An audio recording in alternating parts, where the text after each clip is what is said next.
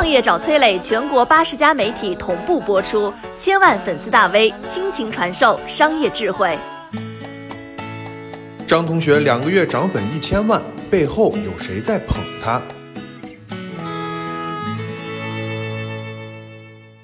张同学，东北农村大龄光棍，不到两个月涨粉九百多万；潘姥姥，安徽六十岁地道农妇，不到两年粉丝两千多万；康仔农人，身高只有一米三的广西五十岁农民，半年时间吸粉一千五百多万。明明是最不起眼的普通人，为啥靠拍农村生活就能够成为顶流？他们身后真的是有团队吗？你能不能成为下一个张同学呢？今天这条视频我要给你解密：张同学、潘姥姥、康仔农人这些抖音农村大网红爆火的底层逻辑。我们现在开始，先聊聊最近的顶流张同学。吧啊！我随便翻了他的几个视频啊，没有滤镜，内容呢也无非是吃喝拉撒睡啊，有多简单呢？早上自然醒，套上五指袜，雪地蹲茅坑，洗手三根指，煮饭用手量，钥匙藏砖下，这种生活流水账凭啥火呢？有人说啊，是因为剪辑的厉害，证据是什么？是他的青山高歌那条视频里头，七分多钟的视频用了分镜头一百八十六个，平均镜头时长只有两点二七七秒，堪比好莱坞大片《谍影重重三》和经典港片《笑傲江湖二》啊！有人就说啊，那张同学一定是有团队啊，但是有没有团队是重点。吗？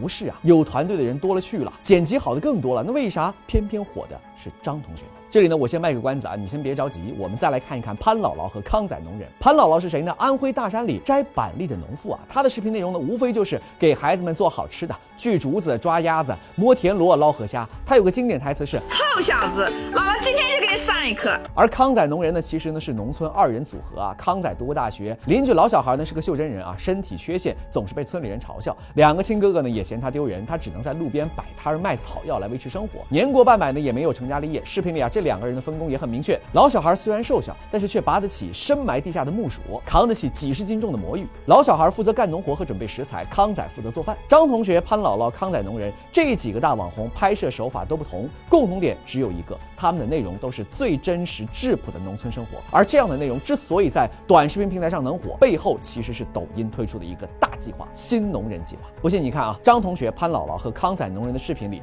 都带了一个“新农人计划二零二一”的话题。哎。那啥是新农人呢？其实啊，没有统一的定论啊。你可以理解成被互联网赋能的新一代涉农创业者，比如说卖农产品电商的卖家；你也可以理解成是具有新思维、真正从事农业生产的职业农民。但是不管怎么样，新农人和过去只管闷头劳作的传统农民是不一样的。二零一九年啊，国家有关部门就宣布啊，到二零二二年要完成培养四百多万名具有科学文化素质、掌握现代农业科技、还具备一定经营管理能力的新农人。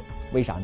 有一组很现实的数据：二零一八年，我国农村居民的科学素质比例是百分之四点九三，而全国的平均水平是百分之八点四七。我们要共同富裕，不仅要完成脱贫攻坚，再往上走一步就是乡村振兴啊！而提高农民素质是实现乡村振兴的重要一步。在这个背景之下，新农人计划就是政策所向，趋势必然的。那么，新农人计划也好，乡村振兴也好，我们可以怎么样参与呢？抖音达人巧妇九妹每条视频记录的都是农妇日常，现在她已经成了。年入千万的网红农商，能够帮助当地卖出十分之一的荔枝特产，不仅频频上央视，还成了今日头条的三农合伙人。当年很有名的北大毕业生陆步轩，毕业之后卖猪肉，当时就被很多人嘲讽：“哎呀，北大毕业去卖猪肉，真给北大抹黑呀！”那他现在怎么样呢？陆步轩现在广东镇江建了一个养猪基地，通过数字化养猪，让这个曾经的省级贫困村增收十倍，二百多个村民住上了别墅，甚至有村民跟着他年入百万。他说希望用知识改变养猪行业，还有刚刚从教培行业开始尝试转型的新东方俞敏洪啊，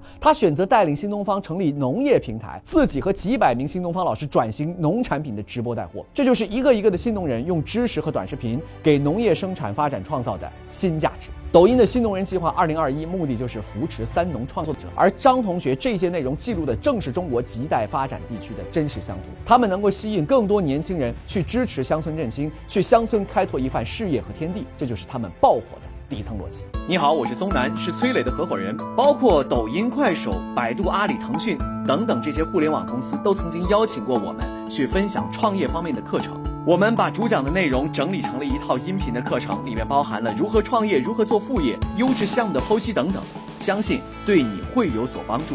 下拉手机屏幕，在节目简介里添加我的个人微信，这套课程今天免费送给你，快去领取吧。